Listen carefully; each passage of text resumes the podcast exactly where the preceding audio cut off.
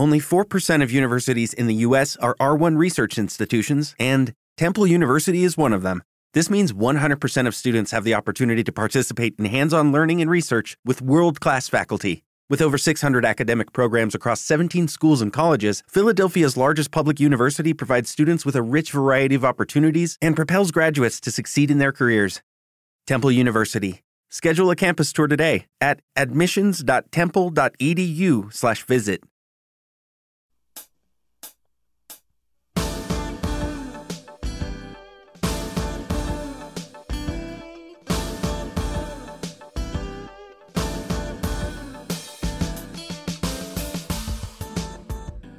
Hola y bienvenido al podcast de Tecnoa 21, episodios semanales con análisis, entrevistas y conversaciones sobre tecnología. Yo soy Javier López y te acompañaré en los próximos minutos. Hoy quiero explorar la compleja relación entre los adolescentes y la tecnología y cómo el uso desmedido de las pantallas impacta en la vida de los jóvenes. También daré algunas estrategias para, para lograr un equilibrio saludable en la era digital de los adolescentes. ¡Comenzamos!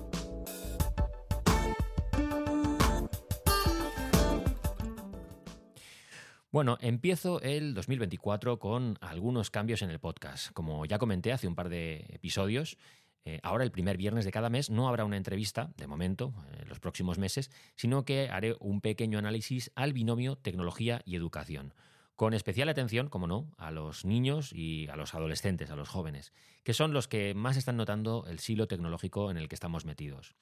Y es que, bueno, educación, tecnología, jóvenes, bueno, van de la mano. El caso es que, bueno, em, las pantallas eh, se han integrado, yo creo que profundamente en la vida cotidiana de, cualquier adolescente.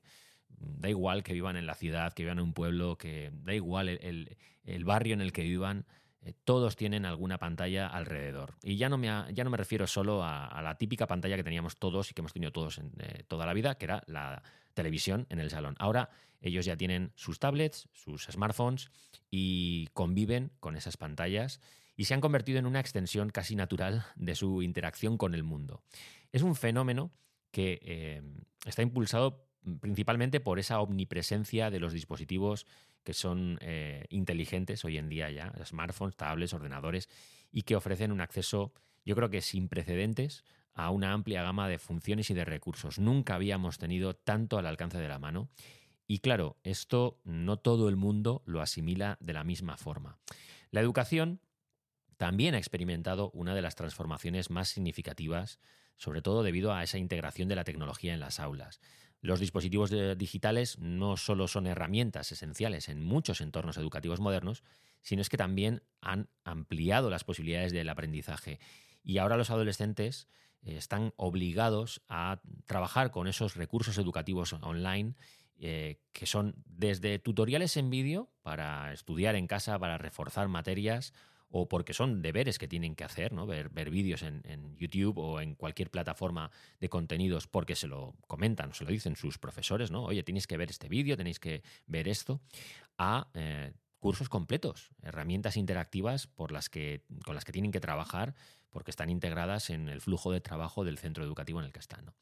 Y esta accesibilidad también ha democratizado en gran medida ese aprendizaje y permite a jóvenes de cualquier lugar explorar y profundizar en áreas de interés mucho más allá de lo que les permitía antes eh, solo las materias escolares tradicionales. Es decir, ellos, si hoy en día quieren, tienen eh, el conocimiento del mundo en la palma de la mano, nunca mejor dicho. En cuanto a, a la socialización, las pantallas han cambiado también de forma radical la forma en la que los adolescentes interactúan entre sí. Esto, bueno, si echáis un vistazo a vuestro alrededor lo veréis. Las redes sociales, eh, empezando por ahí, pero luego las aplicaciones de mensajería, las plataformas de juegos eh, online, han creado nuevos espacios para que ellos interactúen de forma mm, social, común entre ellos, con sus amigos y con desconocidos.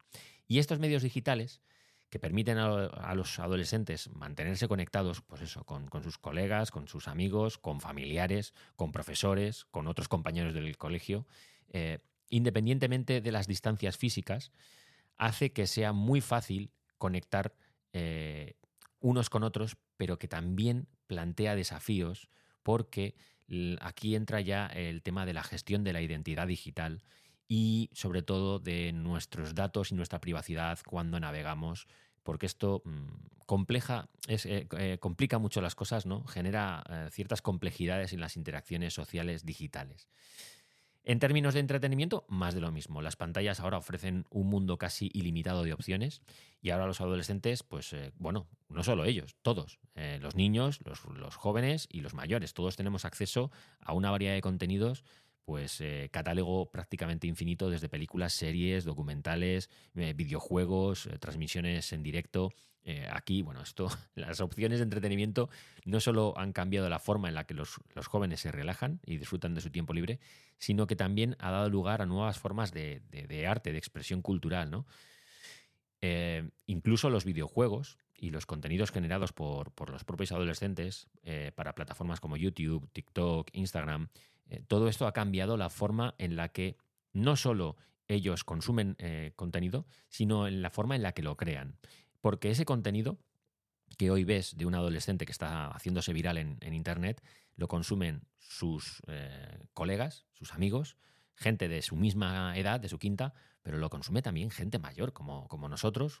bueno, como nosotros. Yo no sé quién es el perfil medio del oyente del podcast de Tecnoa 21, puede haber cualquier tipo de oyente, pero yo estoy en la quinta de los que estamos en torno a entre 40 y 50 años, eh, que hemos vivido la tecnología de una forma diferente, que hemos crecido con ella, pero que eh, hemos crecido con una tecnología muy distinta a la que hay hoy en día. Y yo consumo contenido tanto de gente de mi edad como de gente joven, evidentemente. Sobre todo también porque me interesa saber qué es lo que se cuece, ¿no? qué es lo que se mueve por las redes, qué es lo que se mueve por. Eh, qué es lo que se hace viral y por qué se hace viral. ¿no? Me gustaría entenderlo más de lo que lo entiendo, que no lo entiendo mucho, porque hay veces que se me escapa eh, entender y tengo que preguntarle a, mis hijas, oye, ¿esto por qué? ¿Por qué? ¿Por qué ha pegado este petardazo? ¿no? ¿Por qué ha funcionado tanto? Porque hasta donde yo entiendo, este es un contenido como el que haría otro, ¿no? Pero ¿por qué este en concreto? A veces tengo que preguntar porque no siempre tengo la respuesta. Y, eh, sí que tengo la pregunta, pero no la respuesta. Bueno, el caso es que todo esto eh, ha supuesto un impacto eh, en el desarrollo de los adolescentes. Y este es un tema muy relevante, que nos va a la vida en ello, porque tiene efectos que abarcan desde la calidad del sueño de los chavales hasta la salud mental y las habilidades sociales. Y los que hoy son jóvenes, mañana eh, serán adultos y van a tener que lidiar con una serie de problemas que tenemos los adultos en el mundo de los adultos. Y quizás las cosas cambien el día de mañana, pero hasta que ellos cambien las cosas van a tener que adaptarse a las reglas de nuestro mundo. Y las reglas de los adultos son distintas a las reglas de los adolescentes. Entonces, bueno, eh, hasta que los adolescentes que son masa se conviertan en los adultos del día de mañana y nos cambien las reglas a los que ahora somos adultos, hasta que ese día pase, las reglas de los adultos son unas y los jóvenes van a tener que adaptarse a ellas. Y todo este uso eh, desmedido de las pantallas, genera unos efectos en cierta medida nocivos, que es lo que mm, a mí me preocupa en cierta medida, creo que a mucha gente, y por, con lo que tenemos que lidiar. Eh, en términos de salud mental, las pantallas yo creo que pueden ser una fuente de relajación y de escape en ciertos momentos, pero cuando se usan de manera excesiva, eh, yo creo que están vinculados a unos niveles de, ansiedad y de depresión en los adolescentes como no hemos visto nunca. Siempre ha habido depresión. Eh, la adolescencia es una época en la que bueno, las hormonas toman el control, eh, la gente no es capaz de, controlar sus emociones y todo esto se amplifica. ¿no? Es, como ponerle un altavoz a, a, alguien que no, que no sabe muy bien lo que tiene que decir, pero que quiere decir cosas. ¿no? El caso es que mm, la constante comparación con otras personas en las redes sociales genera una presión eh, por obtener likes, por la sobreexposición, por la información positiva y negativa que reciben, que contribuye a ese deterioro de la imagen personal que suelen tener. No siempre, no en todos los casos, pero en muchos casos sí. Y esto es algo que en cierta medida se potencia desde mm, las redes sociales, pero no solo por los usuarios, sino también por los que manejan o por los que crean estas redes sociales y por esos algoritmos que eh, guían a los chavales hacia un sitio o hacia otro.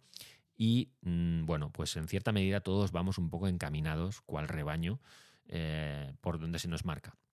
Así que las habilidades sociales, aunque las pantallas ofrecen esas formas de conexión y nos pueden ampliar límites, por otro lado, eh, las interacciones cara a cara eh, que son esenciales para el desarrollo de esas habilidades sociales un poco más complejas, esas del tú a tú, donde hay mucha más información eh, en, en, el contacto físico, ¿no? Esas se han perdido. Y la comunicación digital a menudo carece de esos elementos como el lenguaje corporal, el tono de voz, que son cruciales para una comunicación efectiva, empática con los demás, ¿no? para sentirnos más cercanos a los demás. Cuando estamos solo en el mundo digital, todo eso se pierde en gran medida, aunque metamos el vídeo de por medio, porque ya no hablo de, la gente que interactúa solo por texto y a través de un nombre falso, una cuenta X, eh, se, escribe cualquier barbaridad. No, no, yo hablo incluso de cuando vemos a gente en vídeo, en, streamings, eh, en Twitch, en YouTube o en TikTok o donde sea, aun cuando les vemos, no empatizamos con ellos porque nosotros no estamos interactuando, solo estamos viendo. Todo esto no es negativo. Está claro que las pantallas también tienen beneficios y muy claros, ¿no? Eh, ya no solo porque facilitan el acceso a, una cantidad de información y de recursos educativos inmensa y amplían oportunidades de, aprendizaje, de, exploración intelectual que antes no teníamos. Eh, también es que permiten eh, conexiones sociales con gente que está muy lejos de ti físicamente, en, otros, en otras ciudades, en otros países, en otros continentes. Y, todo esto, bueno, pues eh, desde luego eh, nos, enriquece mucho, pero no podemos dejarlo solo ahí, porque eh, al final es una mm, formación que se queda a medias. El caso es que las redes sociales tienen una doble cara tienen juegan un papel bastante complejo, dual en la vida de los adolescentes. Por un lado, eh, es, una espada de doble filo ¿no? para, su desarrollo, para su bienestar. Por un lado, las redes sociales son muy buenas, son increíbles. Eh, porque les ofrecen muchos beneficios, porque les permiten expresarse eh, como ellos quieren, en sus términos. Pueden explorar su identidad conectando unos con otros. Es decir, si pertenecen a, a una minoría en su, en su instituto o en su colegio, pues eh, pueden encontrar a más gente afín a sus gustos, a sus intereses, a sus preferencias eh, y pueden no sentirse aislados. En ese sentido, las redes sociales sí que conectan mucho, ¿no?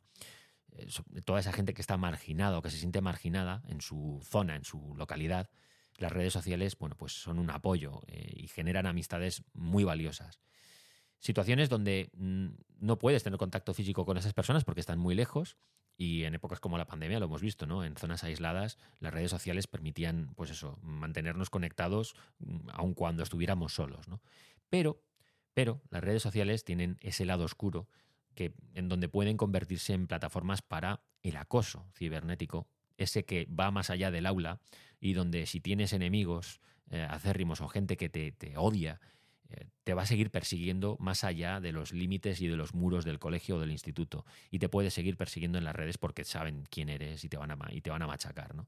Y esos comentarios que vierten en las redes, esos comportamientos tóxicos, eh, se magnifican porque hacen, eh, generan una bola y eso va a más, a más, a más, a más.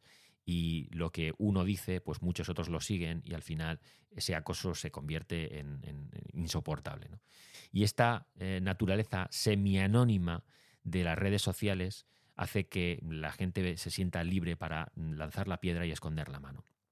Eso genera un impacto en el acoso que va mucho más allá de, lo que es la autoestima y que yo creo que impacta en la salud mental de, los adolescentes a todos los niveles. Claro, las redes sociales eh, sí que es cierto que fomentan una cultura de la comparación social bastante negativa, porque los adolescentes, por lo general, eh, ven versiones idealizadas de otras personas y quieren aspirar a eso. Y claro, todo esto genera sentimientos de, baja autoestima porque no se sienten eh, lo suficientemente capaces o, buenos o guapos o como toda esa gente cool y top a la que siguen en redes como Instagram, por ejemplo, que voy a nombrarla claramente porque es una red social muy, muy enfocada en la imagen y donde la estética y todo esto, bueno, pues eh, pega muy fuerte. Y además es que es una red social que ni siquiera mm, tiene visos de que vaya a cambiar. Todo esto va a seguir más o menos por los mismos derroteros. Toda esta comparación constante con estándares que son irreales, que, además están distorsionados eh, y que nos impiden eh, alcanzarlos de ninguna manera para los adolescentes y para los adultos, eh, ya no solo hablo de, aspecto físico, para los adultos puede ser de, estilo de vida, ¿no? Cuando ves a, influencers con un lifestyle que se dice, con un estilo de vida, con un ritmo de vida imposible de seguir, ¿no? Ves casas eh, impresionantes que jamás tendrás, coches maravillosos que jamás conducirás y cosas que te hacen pensar pues que tu vida es mucho peor de lo que es, ¿no? Por lo general la gente en Instagram no se mete a ver eh, gente que le va fatal, siempre se mete a ver cosas estupendas, maravillosas y es un poco lo que, lo que nos motiva de este tipo de redes sociales y tiene un papel bastante tóxico por cuanto eh, nos hace pensar que nosotros nunca seremos así de buenos. El caso es que estas redes sociales eh, en la vida de los adolescentes son mm, una conexión con un espacio eh, para esa comparación negativa que no, no va a acabar nunca y es un círculo vicioso. Dicho todo esto, eh, yo creo que hay ciertas estrategias que podemos utilizar para que haya un equilibrio con, las pantallas y los adolescentes. Sabemos que son omnipresentes, que están en todas partes. Eh, sabemos que el equilibrio es eh, prácticamente imposible, pero es esencial también para, para, los adolescentes. Y yo quiero pensar que si los padres y los jóvenes gestionan de una forma efectiva el tiempo frente a la pantalla, podemos conseguir eh, mantener a raya eh, la parte negativa de, todo el uso de las pantallas en nuestras vidas. Quizás la estrategia más efectiva es establecer límites claros en torno al uso, es decir, eh, reglas para no utilizar los, dispositivos, por ejemplo, en momentos de sociabilidad como la comida, el desayuno, la comida, la cena, esos momentos en los que a lo mejor podemos estar en familia y no hace falta que haya ningún smartphone, ni ninguna tablet, ninguna pantalla que nos aísle y nos meta en un mundo que además luego cuando sacas a los adolescentes o a los jóvenes de ahí o a los niños, eh, se vuelven muy agresivos. ¿no? Ellos están viendo unos dibujos, un lo que sea, y tú les quitas eso y ya el mal rollo está fluyendo por ahí. Entonces, si de entrada no hay dispositivos en estos momentos de, de sociabilidad familiar, pues mucho mejor. ¿no? Pero luego esto va más allá de eso. Yo creo que a la hora de dormir hay que establecer ciertas, ciertas rutinas, ciertas horas del día donde los padres mm, lleguen a acuerdos, ojo, no imposiciones, pero sí acuerdos familiares sobre mm, dónde van a estar las pantallas eh, y cuánto tiempo van a estar alejadas de, sus, de, sus, dueños. Yo creo que aquí, por ejemplo, em, todo eso es muy, muy interesante fomentarlo desde el principio, pero si no se puede, se hace de raíz y punto. Es decir, mira, a partir de las 9 de la noche se acabó. No hay tecnología en tu cuarto. Eh, si tienes que tener un ordenador en tu cuarto porque no lo puedo sacar, pues ahí se quedará, pero fuera, eh, si puede ser hasta desconectado de la corriente, eh, no va a haber smartphone, no va a haber tablet, no va a haber nada digital en tu cuarto y se va a quedar todo en un espacio neutral, en el salón. Pero no solo el tuyo, o el de tu hermano o el de tu hermana. No, es que también el mío, el de tu madre, todos los dispositivos digitales se van a quedar en este lugar y todos vamos a tener las mismas normas, ¿no? Y a partir de cierta hora se desconecta del mundo digital y se, y se, lee o se escucha música o se, o se piensa o, o, te subes por las paredes si tienes mucho tiempo libre. Pero a partir de esta hora eh, la tecnología sale de nuestras vidas, conectamos con nuestro yo interior y a partir de aquí, bueno, pues hasta el día siguiente. Y a partir del día siguiente, cuando te despiertes, lo primero que vas a tener a tu lado no va a ser una pantalla para echar un vistazo, va a ser tu habitación y vas a empezar a desperezarte y a conectar con el mundo de una manera física, no digital. Y cuando ya hayas terminado de desayunar y ya estés listo, vale, pues en ese momento si quieres, antes de marcharte al colegio o lo que sea, coges el, móvil, la tablet, lo que sea, revisas si tienes mensajes, em, te conectas con ese mundo digital, con esos amigos.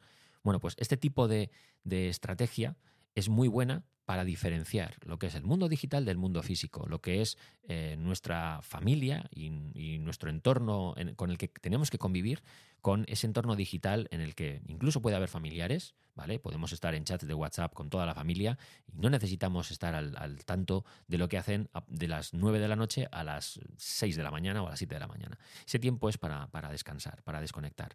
Y en ese sentido, yo creo que la lectura, por ejemplo, es, impresionante eh, cómo también te, te mete en un mundo, pero en un mundo en el que tú tienes que crear eh, esos escenarios, no te los dan hechos, no lo ves digitalmente, sino que tienes que generarlos tú. Y en ese sentido me parece que es muy potente el, eh, poder de la lectura para evadirnos de esa realidad de otra forma. ¿no? Igual que la música también tiene un poder increíble, no solo para oír música, sino para escucharla, para a, detenernos a escucharla, ¿no? a lo que nos quiere sugerir o a lo que nos quiere decir. En ese sentido creo que la música y la lectura ayudan muchísimo. Otra de las claves, otra de las estrategias que se pueden promover son actividades que no involucren pantallas, eh, como el deporte, como el arte, eh, escribir, pintar, eh, hacer cualquier ejercicio en, la naturaleza. Son actividades que ofrecen un descanso totalmente saludable de las pantallas, que además son cruciales para el desarrollo físico, pero también para el emocional, para, para el social, para que podamos exteriorizar nuestras, nuestras sensaciones. Y esto, ojo, no es aplicable solo a los niños y a los jóvenes y a los adolescentes, es también aplicable a los mayores, que muchas veces eh, bueno, pues eh, nos metemos en unas dinámicas en las cuales eh, lo digital, y ojo, yo soy el primero que soy digital 100%, lo digital se come demasiado espacio en nuestro día a día a, lo físico. ¿no? Y aquí me parece que, bueno, para todo esto hay que mantener un diálogo abierto sobre ese uso responsable de la tecnología. Los, los padres eh, tenemos la sartén por el mango, tenemos que hablar con nuestros hijos, sobre todo cuando son adolescentes, y tenemos que explicarle eh, a todos ellos, a los, chavales, cuáles son los riesgos. Porque los beneficios los ven rápidamente. Eh, de las redes sociales, de, de, tener una pantalla en la mano, los beneficios los tienen ahí, ¿no? Es decir, tienen millones de canciones, eh, miles y miles de películas y series, eh, todos sus amigos conectados, eh, videojuegos, o sea, los beneficios están ahí, eso no, hace falta que se lo digamos, pero los riesgos no los ven. Y, la parte negativa, más allá de que alguien les pueda no acosar, ni siquiera acosar, sino decir algo negativo en las redes y les haga sentir mal, más allá de eso, lo negativo muchas veces no lo ven. Y esa conexión constante, esa dependencia de, la dopamina que nos da ¿no? ese scroll infinito por las redes sociales, eso no, lo aprecian. Muchas veces no lo apreciamos ni los, ni los adultos hasta que no te paras y no echas la vista atrás. Entonces, bueno, crear zonas en casa que estén libres de dispositivos o que haya momentos del día libres de dispositivos es una estrategia que es efectiva porque eh, te obliga a enfrentarte con, contigo mismo y con la relación que tienes con, la gente de tu familia. ¿no? Pues eso, que en la mesa del comedor o de la cocina eh, no se utilice tecnología, que a las horas de dormir no se utilice tecnología. Momentos, o que cuando vamos eh, a salir a la calle, hacer una actividad física, deportiva o en la naturaleza, no haga falta llevar la tecnología. No hace falta llevarse el móvil o la tablet eh, cuando vamos al campo, evidentemente. ¿no?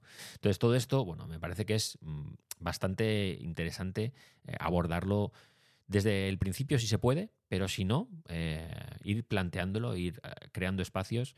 Es un tira y afloja, hay que probar, ¿no? A ver qué funciona y qué no funciona. No todo funciona para todo el mundo. Habrá estrategias que funcionen mejor, habrá otras que no. Lo ideal es, pues eso, que haya muchos momentos para, para todos en familia, pero si no puede ser, pues que haya alguno y yo creo que, por ejemplo, empezar por las noches es crucial. Es decir, por las noches no hay tecnología. Si tienes que dormir, no necesitas tecnología. Eh, no necesitas tener el móvil al lado de la mesita de noche para, echar un vistazo en cualquier momento o para desvelarte con un sonido de una notificación, etc. ¿no? Entonces, empezar por ahí me parece que es bastante interesante. Luego, el tema de la educación.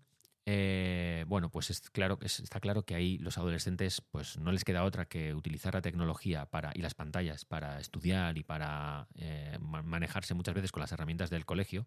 Pero bueno, aquí también hay que saber mm, bueno, pues que ese, ese impacto en su salud mental es tan negativo como positivo. Es negativo porque les hace depender de la tecnología, pero es positivo en el sentido de que, mm, bueno, pues eh, ellos están aprendiendo a relacionarse eh, con herramientas con las que van a tener que convivir toda su vida.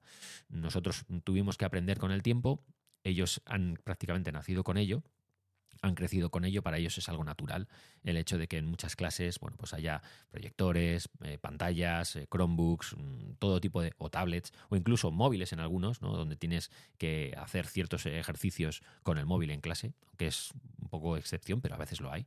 Y aquí las escuelas, las instituciones educativas tienen una posición única para orientar a los, a los alumnos, ¿no? para, para integrar eh, esos programas de enseñanza con un uso seguro y responsable de la tecnología, eh, donde eh, prime la privacidad digital y para entender también un poco esa ética que hay que tener cuando utilizamos eh, dispositivos en la red. Y de cara al futuro, la tecnología y el bienestar adolescente van un poco de la mano aunque esto es, va a depender en gran medida de, que encuentren un equilibrio saludable entre esa vida digital y esa vida offline. A medida que la tecnología va avanzando y que llegan nuevas plataformas emergentes, que van saliendo redes sociales nuevas, bueno, pues ese equilibrio eh, es más complejo y es más difícil de llevar a cabo. ¿no? Y aquí el tema de la salud mental, bueno, es bastante importante hacer hincapié e intentar eh, estar muy pendientes de cómo van evolucionando en ese uso de las tecnologías. Hay que ser conscientes, hay que adaptarse a la realidad de cada momento, hay que saber eh, cuáles son las redes sociales que lo petan, que están ahí top y donde todos los adolescentes quieren estar, hay que entender el por qué. Y no digo que todos los padres tengan que crearse un perfil en todas las redes sociales, pero al menos sí saber cómo son, entenderlas y eh, buscar formas de eh, conectar con esas redes sociales, no con nuestros hijos en esas redes sociales, pero sí con esas redes sociales para entender las dinámicas y para poder ayudarles cuando ellos vean que bueno, pues pasan demasiado tiempo en una red social, en la que sea.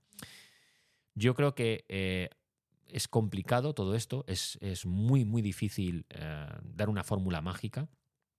Pero bueno, esta sección que va a haber el primer viernes de cada mes va a intentar indagar un poco en esa relación entre tecnología y educación. Hoy le tocaba un poco al tema de las pantallas, a cómo están integradas, porque es la piedra angular sobre la que orbita todo. Alrededor de los smartphones y de las tablets eh, giran todos los problemas digitales que tienen los adolescentes y hay que empezar por un lugar y me parecía que era el más apropiado. Dicho todo esto, eh, Paro por aquí por hoy el episodio. Seguimos la conversación por donde no, en las redes sociales, donde ya sabéis que estoy como arroba jlomar, que también tenemos un chat de Telegram para eh, la gente que escucha el, podcast y lee las noticias de la página web. Eh, los links eh, los tenéis a todas las redes sociales en las notas del episodio. Y antes de acabar, me gusta, como siempre, dar las gracias a todos los que escucháis el episodio, ya sea la primera vez que oís un episodio de Tecnoa 21, como si lleváis semanas, meses o años escuchando este podcast, que sepáis que esta descarga y haber llegado hasta aquí es lo que hace que esto siga adelante. El viernes de la semana que viene habrá un nuevo episodio que estará disponible como de costumbre en todas las plataformas de streaming. Y sin más, eh, me despido. Muchas gracias por vuestra atención. Un cordial saludo.